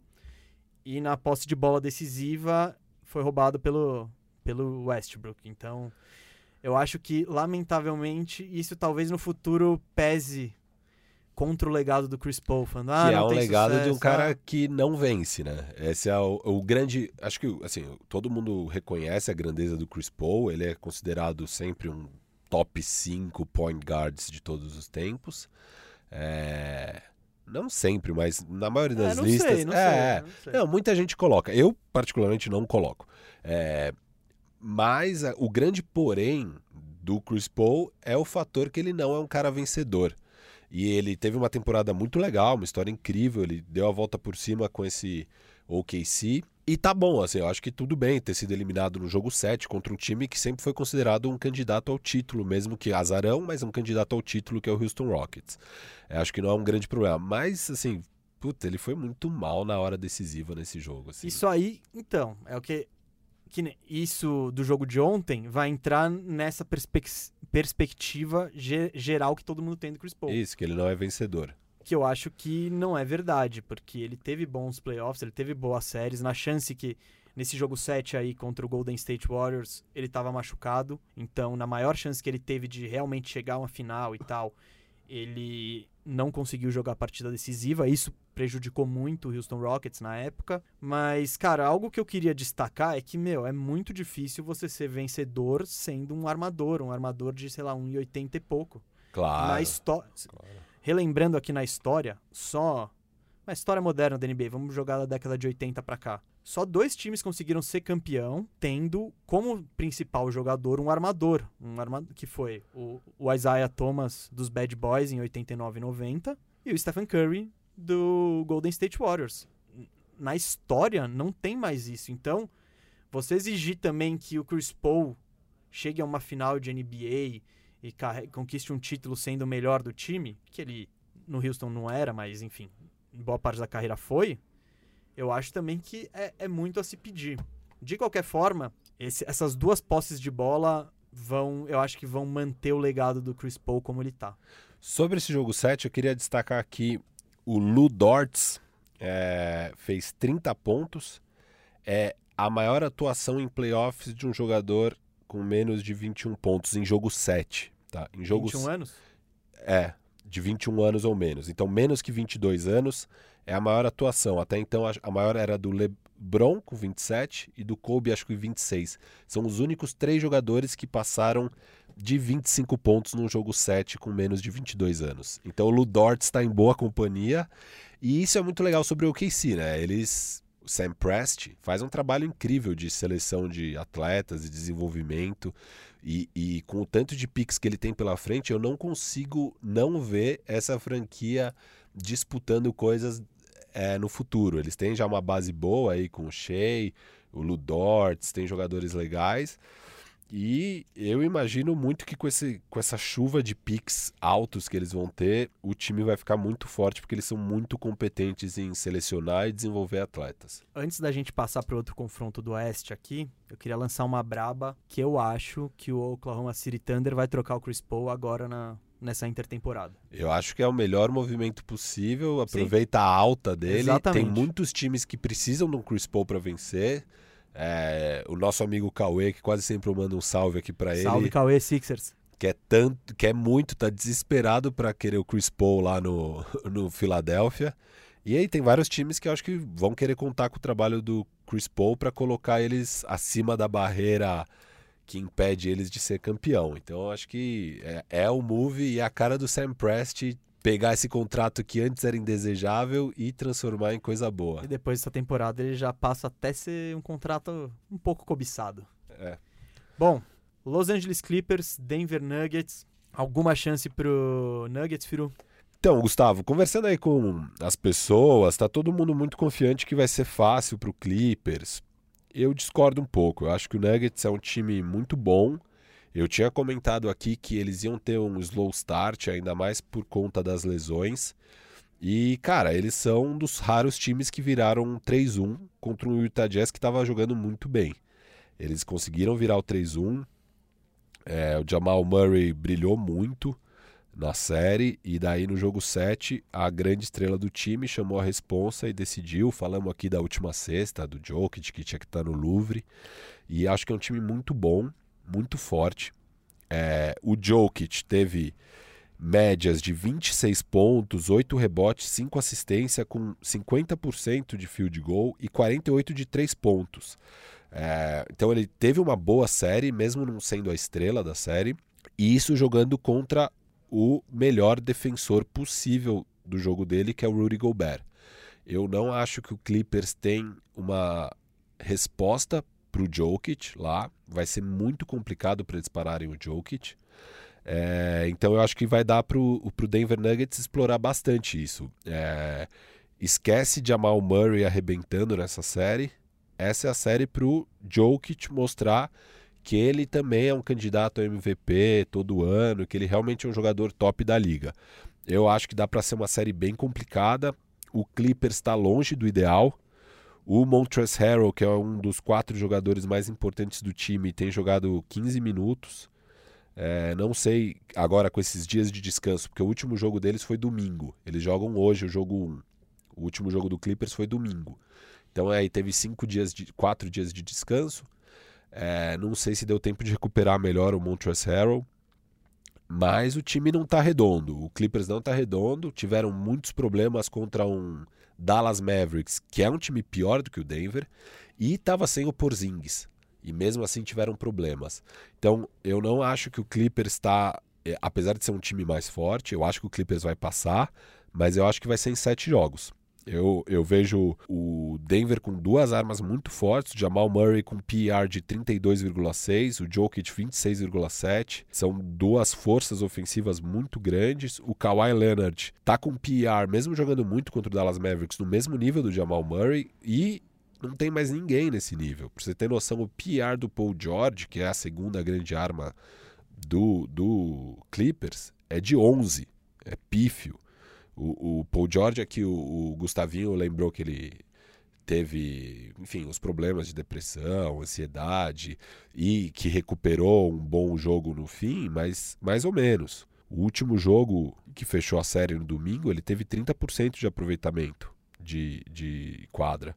E na série o aproveitamento dele é de 36% com 27 de 3, um PR de 11.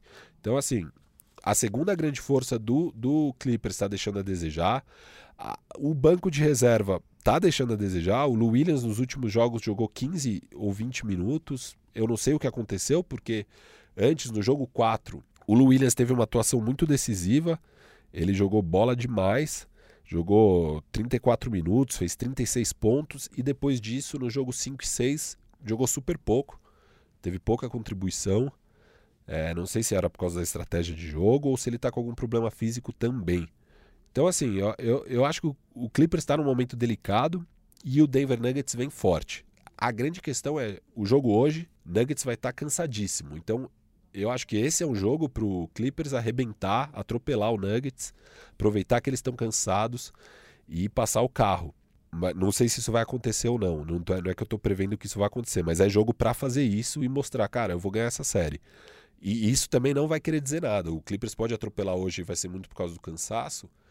E depois de mais dois dias, os jogadores já vão estar tá um pouco mais em nível de igualdade. Eu acho que talvez o cansaço possa jogar contra aí o, o, o Denver Nuggets. Mas eu acho que vai ser uma série disputada. Eu acho que vai dar Clippers em sete jogos. Ah, eu, eu acho que vai ser mais tranquilo pro Clippers do que você imagina.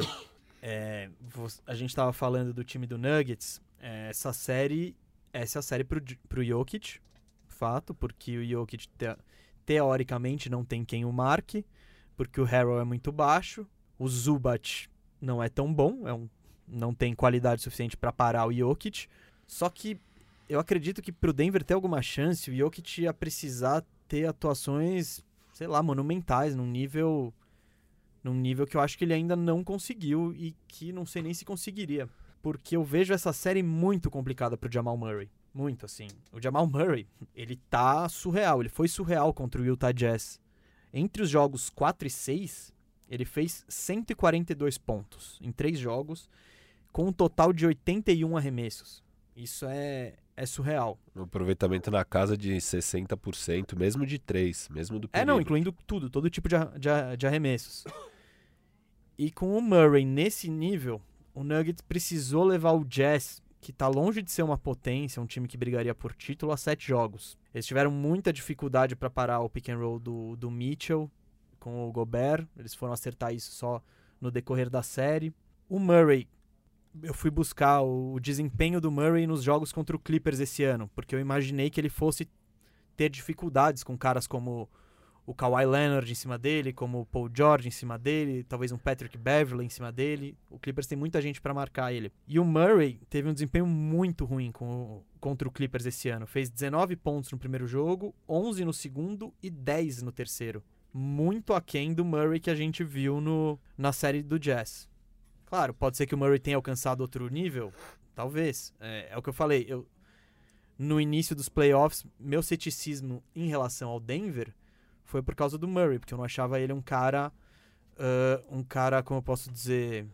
tão confiável, um cara que entrega sempre. Na própria série aqui, ó. Vou, vou, vou falar do jogo 1 ao 7 quantos pontos ele fez: 36, 14, 12, 50, 42, 50, 17. Então dá pra ver uma grande volatilidade. Com o Kawhi e com o Paul George em cima dele, eu acho que vai ser muito mais difícil. Essa é uma série que eu acredito que o Michael Potter começou a, a, a série passada com, al, com alguma promessa, não entregou, foi, foi diminuindo o, o desempenho dele ao longo da série contra o Jazz. E acredito que contra o Clippers vai ser muito difícil usar ele. Porque ele foi extremamente procurado pelo ataque do, do Jazz na série.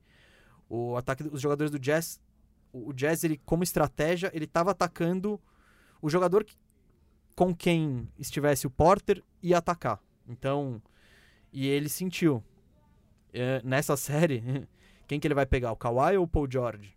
Hum, tá difícil. Então, eu acho que essa série a gente vai ver muito Jeremy Grant, muito Gary Harris, e eles vão precisar meter bola para ter pro Nuggets ter alguma chance. E em relação ao Clippers, eu concordo que você falou que a gente não viu o melhor do Clippers ainda tal, mas a gente não viu a temporada inteira. É, é isso, o, Clip, o Clippers é isso. São muitos jogadores, muito experientes, muito talentosos, um time no papel excelente. Enfim, eu aposto no jogo 7 aí. Vamos ver falar... se vai. Então tá. Esse áudio o Isaac já tá salvando aqui. Claro, claro. E daqui a pouco a gente vê se, É, vai, vamos lá. Eu não gosto de ficar jogando na cara meus acertos, mas acho que vai ser mais um que eu vou ter que jogar na sua cara. Peraí, É. você tá com uma lista de acertos pra jogar na cara? Não, é não, isso? Tá imagina, imagina. Eu quero só falar que o Gustavo tá vendo minhas anotações e achou que eu ia vir com uma lista de acertos. Cara, não. é bem o seu tipo. Não, eu tô falando que eu não gosto de fazer isso. É... tô mentindo aqui pros ouvintes. É... Só falar um pouco aqui do Jamal Murray, apesar da volatilidade dele, tiveram quatro jogos na série. Dos sete jogos, quatro tiveram o crunch time, que é os últimos cinco minutos está em menos de cinco pontos de diferença. E nesses quatro jogos, o Jamal Murray então, quatro jogos, cinco minutos, são 20 minutos de crunch time ao todo. Nesses 20 minutos somado, ele teve 36 pontos, 6 assistências e 0 turnovers. Essas 6 assistências foram mais 15 pontos, então são 51 pontos gerados pelas ações dele em 20 minutos, 7 de 9 na bola de 3 e 14 de 20 de arremessos de quadra em geral. É, enfim, absolutamente brilhante o que ele fez no crunch time. É, ele teve jogos ruins no jogo 2 e 3, e esses jogos não tiveram crunch time, porque foram lavadas do Utah Jazz. Mas, de um modo geral, assim, a boa notícia para o Denver é que o Jamal Murray se mostrou confiável na hora da decisão. É, vamos... Não no jogo 7. Jogo 7, ele foi. O... Ele não foi. Calma, deixa eu falar uma coisa sobre o jogo 7. Ele teve uma atuação muito pior do que a gente vinha, vim, vinha vendo. Óbvio, a marcação foi muito boa do Utah Jazz em cima dele. Mas dos últimos seis pontos do Denver, óbvio, dois é aquela, aquele gancho do coisa, os, os outros quatro pontos são duas cestas do Jamal Murray. Nesse crunch time, então, ele faz duas cestas importantíssimas. Ele arma o time sem dar nenhum turnover e ele anula o, o Spida Mitchell nesse tempo. Mas não é quem tá pegando o Mitchell é, é foi o Gary, Harris. Harris é. também. É. Não, tudo bem. Principalmente o Gary Harris. Mas ele foi muito bem defensivamente. Ele teve um- e, e na entrevista final ele fala: Ah, eu nunca fiquei tão feliz de jogar mal. Ele, ele acha que ele teve um jogo ruim. Ele falou que ele tava machucado também, tava Sim, sentindo. Dava pra ver que ele tava machucado. E mesmo machucado, mesmo com a tensão, cara, só de ser seu armador e não ter um turnover nesse momento, a gente viu agora no jogo. é, o Chris Paul teve três turnovers, acho, no crunch time desse jogo 7. Então, assim, não foi aquela atuação brilhante que ele mete 10 bolas de três no crunch time, mas ele fez duas cestas importantes e não teve nenhum turnover e foi bem defensivamente. Então, acho que ele se mostrou sim confiável. Ele não se mostrou uma máquina de fazer pontos. Não, eu não quero diminuir o Jamal Murray aqui. O que ele fez foi surreal e eu tô gostando muito de ver ele jogar, de ver a evolução dele como jogador. Eu tô achando ele muito paciente, sabe? Ele não tá afobado, tomando o tempo dele. Ele entra no garrafão, ele bate pra dentro sem, sem ser sem, sem meter o louco. Não, ele ele bate, ele espera o tempo dele. Se tiver espaço, ele vai pra dentro, senão ele arremessa. Eu tenho gostado disso. Ele não é um armador de dar assistência, de organizar muito o time, não. Ele é o, ele é o armador de definição e que vai passar a bola se precisar. Ah, o que eu acho é que, beleza, esse nível do Murray foi surreal. Ele pode ter dado um salto, subido alguns degraus, mas ele vai ter uma prova de fogo intensa aí. Contra talvez o, o time que tenha mais defensores capazes de atrapalhar ele. Não, isso E- sem dúvida. Eu, vamos eu, ver, eu, é inclusive, isso. no começo da minha fala, eu falei. eh, Eu já tô- Não eu- é série pro Jamal Murray, é série pro Jokic. Sim, eu tenho duvidado do Murray desde antes dos playoffs. Pode ser que pela, sei lá, terceira semana seguida ele me faça engolir minhas palavras. Não digo que ele é um jogador ruim, pelo contrário, eu acho ele muito bom. Vamos ver se ele é um superstar mesmo, porque pra passar por esse Clippers, pra dar jogo contra esse Clippers, o Nuggets vai precisar de pelo menos dois superstars. O Jokic com certeza é um. O Murray Vai ter que ser outro, com certeza. pode estar se tornando. Mas o mesmo dá pra falar do outro lado, porque Mas tem mais só- gente no Não, não, Clippers. eu sei que tem mais gente, mas eles não vão ganhar só com o Kawhi metendo bola. Eles vão precisar que ou Paul George, ou Lou Williams, ou o Montrezl Harrell faça ou o de- Patrick Beverley, ou o Red Jackson, ou o Marcus Morris. Eles têm bastante gente capaz de meter 15 pontos. Esse, esse é meu ponto. Ah, é, o, o, o Clippers sobreviveu, tá sobrevivendo a esse Paul George ridículo. Ele não é isso, eu acho. Tudo bem que ele pode ser super valorizado, mas ele não é esse jogador. Então eu acho que há margem pra melhora no, no Paul George. Não, com certeza. Não, há muita margem para melhora no Clippers em geral. Se o Clippers realizar o potencial deles, dá para ser uma varrida. Eu só tô apostando em jogo 7 porque eu acho que o Clippers vai continuar tendo os problemas que mostrou a temporada inteira. Eu não acho que eu, eu acho que às vezes a gente cria uma expectativa num time baseado no potencial e a gente sempre fica falando: "Ah, não, mas uma hora vai, uma hora vai". E cara, não é tão fácil virar essa chavinha. E eu acho que o Clippers nunca virou essa chavinha, nunca virou um time. E eu acho que as dificuldades que eles demonstraram contra um Dallas extremamente fragiliza fragilizado, eles vão demonstrar novamente contra esse Denver. E o Denver é muito mais time do que o Dallas Mavericks. Não é, eu não acho tão mais time. Ele Eu- não é um time, por exemplo, que você vê taticamente, você vê esquema tático, algo que encante. Por exemplo, não é o que o Gustavinho falou, não é um Miami Heat, que você vê, meu, joga como um reloginho, todo ah, mundo não, tá- claro. Eu Não nem é um gosto time tão tanto bem do treinado. trabalho. É, É, eu não então. gosto do trabalho. Eles, eu não acho que taticamente eles vão compensar tanto assim, que o sistema vai derrubar o Clippers, entendeu? E o Clippers tem o Kawhi, cara. O Kawhi é Sim, sim. Não, eu, eu- É isso. Eu, eu acho muito difícil que o Denver vença. Acho que até é possível. Mas, eu não- é, é, por exemplo, o Lakers eu acho quase impossível perder para o Houston. O Clippers eu consigo ver um upset, mas não apostaria nunca nisso. Eu aposto claramente que o Clippers leva. Mas eu acho que vai ser complicado. Eu acho que é uma série que tem muito potencial para ir para um jogo 7. E óbvio, como todo torcedor de basquete, a gente sempre torce por um Exato. jogo 7.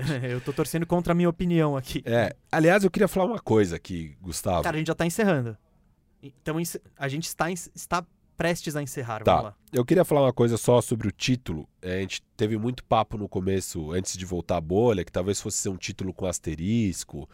Porque, ah, porque pelas condições, né? Que tava tudo diferente, alguns times não iam pra bolha, blá blá blá. blá. E, cara, esse título não vai ter asterisco nenhum. Pelo nível que tá tendo de basquete lá dentro, esse nível absurdo que estamos vendo. É, o fato de a bolha ter conseguido eliminar o coronavírus. Então a gente não. Tá muito impossível de imaginar que a gente vai perder algum jogador pro coronavírus durante os playoffs. E, e, e com toda essa questão do movimento social, a dificuldade que é os jogadores estarem lá isolados. A gente viu aí, por exemplo, o caso do Paul George sofrendo com depressão e ansiedade lá dentro. E, enfim, os protestos, tudo isso. Cara, quem vencer essa NBA esse ano vai ser um dos maiores títulos da história. Ah, cara, eu acho que é o mesmo peso dos outros. Eu Não, tudo bem, mas sei. asterisco não, vai não, ter. não tem, não tem. É. Por exemplo, eu acho que o Toronto, você pega um caso agora, o Toronto saiu prejudicado, eu acho. Que ele, ele tem um, um mando muito forte, ele começaria essa série. Denver também, né? É, então, mas o Toronto ainda começaria essa série em casa. Eles já estão perdendo por 2 a 0 Nesses jogos, teoricamente, seriam em casa. Então, claro, não, não dá pra usar isso como muleta, mas eu acho que alguns times, claro, se prejudicam um pouco mais do que outros. O que, É, a gente falou é. disso Só é naquele episódio que a gente né? estava analisando quem se deu bem, quem se deu mal com a adiamento da NBA. E o, o Clippers, você pega agora o caminho deles, eles vão pegar o Nuggets, que é um time com home court muito forte. Então se deu bem já nisso. E já falou mil vezes, a final em LA, onde Lakers basicamente teria sete mandos de quadra, e agora vai ser campo neutro. Bom, pra gente encerrar aqui, só pra variar, a gente estourou o tempo. A gente tá bem de palpite no leste, né? Nós dois palpitamos no Boston Celtics e no Miami Heat. Os dois times, no momento que estamos gravando, ganham por 2 a 0 E aí, Firo, sim ou não? Vai tem alguma. Qual série que você acha que tem mais chance de virada, se alguma? Cara, importante dizer, né? Hoje já tem um jogo 7, amanhã, ah, um jogo 3, amanhã outro jogo 3 da outra série. E esses jogos 3 são como se fosse jogo 7 para esses times, porque eles têm que ganhar. Nenhum time na história da NBA virou um 3-0. Então, assim, ou ganha hoje e amanhã, ou esquece. Hoje vamos ter o Toronto com o Boston. É, o Gustavinho aqui falou que acha que vai para jogo 7. Eu duvido muito. O, o- aquela, aquela análise que eu tinha feito que eu não via ninguém do Toronto conseguindo chamar a responsa, eles não tinham um go-to guy para definir. E jogos de playoffs precisam disso. Eu, eu falei que eu achava que não conseguia ver o Siakam pronto para isso. O Siakam teve 13 pontos e 17 pontos nas duas partidas, com menos de 40% de aproveitamento. Bom, posso ampliar seu argumento? Eu Pode. acho que o- os, os três caras que, com- que você deveria contar mais no Toronto não entregaram. O Siakam, que você falou, 13 pontos, 17 pontos. Van Vliet dois. 11 e 19, também abaixo de 40%. E o Lowry, 17 16. os, ne- os três nesses dois jogos chutaram muito mal. Muito mal. O cestinha desse último jogo foi o Oji Onunobi, com 20 pontos. Sim, e um, e um bom aproveitamento. É, E ele não é o, o cara dos pontos, né? Não é, não é a tarefa dele. Então o Boston, nisso que você falou, eu também eu acho que. Eu não vejo essa série tão equilibrada. Eu acho que vai. Em, Boston fazendo um bom trabalho marcando as principais peças do, do Toronto. E aquela coisa do, do, do legado que a gente chegou a falar aqui, eu pelo menos falei sobre o Kyle, Kyle Lowry. Que se ele fosse campeão, ah, o legado dele seria visto de forma muito diferente ao mesmo tempo acontecendo isso que está acontecendo e se firmando, Se eles forem varridos pelo se Boston. eles forem varridos pelo Boston, se perder por 4 a 1 ah, se perder, eu acho. Continua, acho que o mesmo legado. É um armador bom. Pode ser, parte, pode ser parte de um time campeão. Pode ser o segundo ou terceiro melhor jogador de um time campeão, mas ponto. Ainda tá alguns degraus abaixo dos, dos outros grandes armadores. Claro, sem dúvida. E Miami Bucks, eu tenho gostado muito do Miami. Fico muito feliz que o Gustavinho também destacou o Goran Dragic. Que quando eu falei de Doran, Goran Dragic, tudo aqui era mato. e tá muito bem, ele tá muito bem mesmo. Miami tá jogando muito. É, Cara, o esquema do Miami, o time, é o que o Gustavinho falou, é um time tão redondo, todo mundo sabe seu papel, todo mundo faz a movimentação certa, não tem ego. A própria estrela, que é o Jimmy Butler, não tem o ego, ele não precisa arremessar todas as bolas, ele tá feliz com a vitória. E isso, que é o que o Gustavinho falou com propriedade, até porque ele jogou, de fato. Eu e o Fim, a gente só joga no- só nas tabelinhas por aí. E contagia. Então, você vê o Miami um time fechado. E o Bucks tá, tá esbarrando na falta de companheiros confiáveis ao Yannis. eu acho que nem só isso. É, o, o que eu acho impressionante é que o, o Chris Middleton, que é alguém que eu sempre pego bastante no pé, ele tá jogando muito bem. E, inclusive, nesse último jogo, no plus minus, é, foi uma vitória apertada, né? Foi na última bola. Foi no lance livre ali, foi uma coisa bem bizarra esse último jogo. E o Chris Middleton teve um plus minus de mais 18. Ô, louco. E o, o Brook Lopes, os três principais jogadores hoje do Bucks é o Middleton, Brook Lopes e Giannis. O Brook Lopes teve um plus-minus de mais 12. Então, os dois com um impacto muito forte aí no placar. E o Giannis, um plus-minus de menos 7. E tá sendo um problema isso. É, ele teve até um bom aproveitamento, fez 29 pontos, 14 rebotes, com 55% de aproveitamento de quadra. E no lance livre melhorou, bateu 70% em 35 minutos. Mas está complicado. O- no outro jogo que foi mais fácil para o Miami, eles ganharam mais tranquilamente. Novamente a gente viu essa tendência do Giannis ter um impacto muito negativo no fim das contas no resultado. O Middleton teve um plus-minus de menos 7, o Brook Lopes de menos 5, mas o Giannis de menos 14.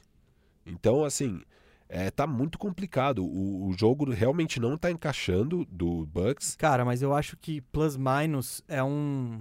É uma estatística muito volátil pra você, Não, é você levar em volátil. conta É pra volátil. analisar. Claro, Mas a Tipo, você diferença pega um tá cara do gritante. banco. Sim, você pega um cara do banco, ele entrou 10 minutos e tá com plus minus de 15, pô, sim, provavelmente ele teve um efeito positivo. Mas essa é uma estatística que leva em conta não só você, mas os outros quatro caras que estão em quadra com você.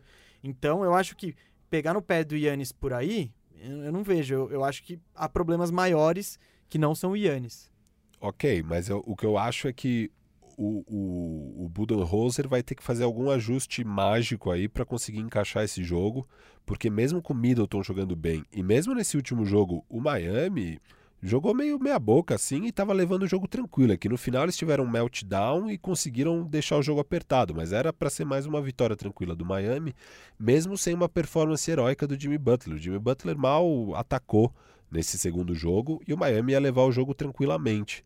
É, eu acho que está muito complicada a situação. Ainda é possível. O Budenholzer é um bom técnico, dá para fazer algum ajuste. O Budenholzer tem que botar o Yannis por 46 minutos em quadra. Isso, os dois jogos Não ele jogou que- Não tem o 35 que discutir, é. e 36 minutos. Temporada regular eu entendo você botar ele 31 minutos todo jogo, dar 6 minutos no primeiro quarto, você tira. Mas agora é hora para ele só sair e se pedir. E é isso, é, talvez seja bem nesses momentos que ele sai, vai uma formação mais fraca do Miami, por isso que o plus-minus está desse jeito. Eu queria destacar o plus-minus um pouco por causa disso. Ele está jogando 35 e 36 minutos. Talvez se ele jogasse esses uns 8 minutos a mais contra uma defesa um pouco pior do Miami, daí talvez ele arrebente e coloque o Bucks no jogo, sabe? É, eu acho que é hora, assim, é jogo esse jogo 3 é um jogo 7, eu já falei. Então é hora, assim, cara, Giannis, se der para jogar 48 minutos, joga 48. Se não, joga, sei lá, 45. É, descansa nos timeouts e, cara, bora. Sim, ele, ele, ele tem físico, ele tem corpo para isso. E essa é a hora que as estrelas jogam isso. Jogam, não, pega o. Entra no Basketball Reference que é o melhor site de basquete do mundo. De dados. É. Vê, o, vê a média de minutos do LeBron nos playoffs. É isso, chega a playoff, a estrela fica em quadra e não tem, não tem história. Bom, Firu, para variar, estouramos aqui. Uh, valeu mesmo. Eu queria falar uma coisa aí pro pessoal. A gente tem gravado conteúdos curtos. Então, por exemplo, o jogo 7 aí do, do Denver com o Utah Jazz, a gente analisou em profundidade num novo canal aqui do nosso programa. A gente tem o Bandejinha, que está na plataforma do Tidb. O Tidb é www.tidbee.com e lá tem o nosso canal, o nosso grupo Bandejinha e você pode escutar. A gente vai ao longo aí da semana soltando conteúdos e análises específicas sobre os jogos, sobre os principais acontecimentos aí da NBA. Sim, o Bandejão continua, né? Esse projeto está fixo ainda bem. E o Bandejinha é a nossa maneira de reagir ao que acontece na hora. Então, quando acontecer algo legal à noite na NBA, pode entrar no tidb.com, que provavelmente a gente na manhã seguinte já solta o que a gente achou desses acontecimentos. Então você que está sedento por conteúdo aí nosso do Bandejão. Bandejinha. Bandejinha, não precisa esperar mais até quinta-feira que vem. Todo dia vai ter conteúdo novo ali no Bandejinha. É isso, gente. Agradeço demais a audiência. O Bandejão é apresentado por Gustavo Mesa e Rafael Cardone. O convidado de hoje foi Gustavinho, do Corinthians, e a edição é de Isaac Neto. Valeu, Isaac. Valeu você que está aí do outro lado. Abraço.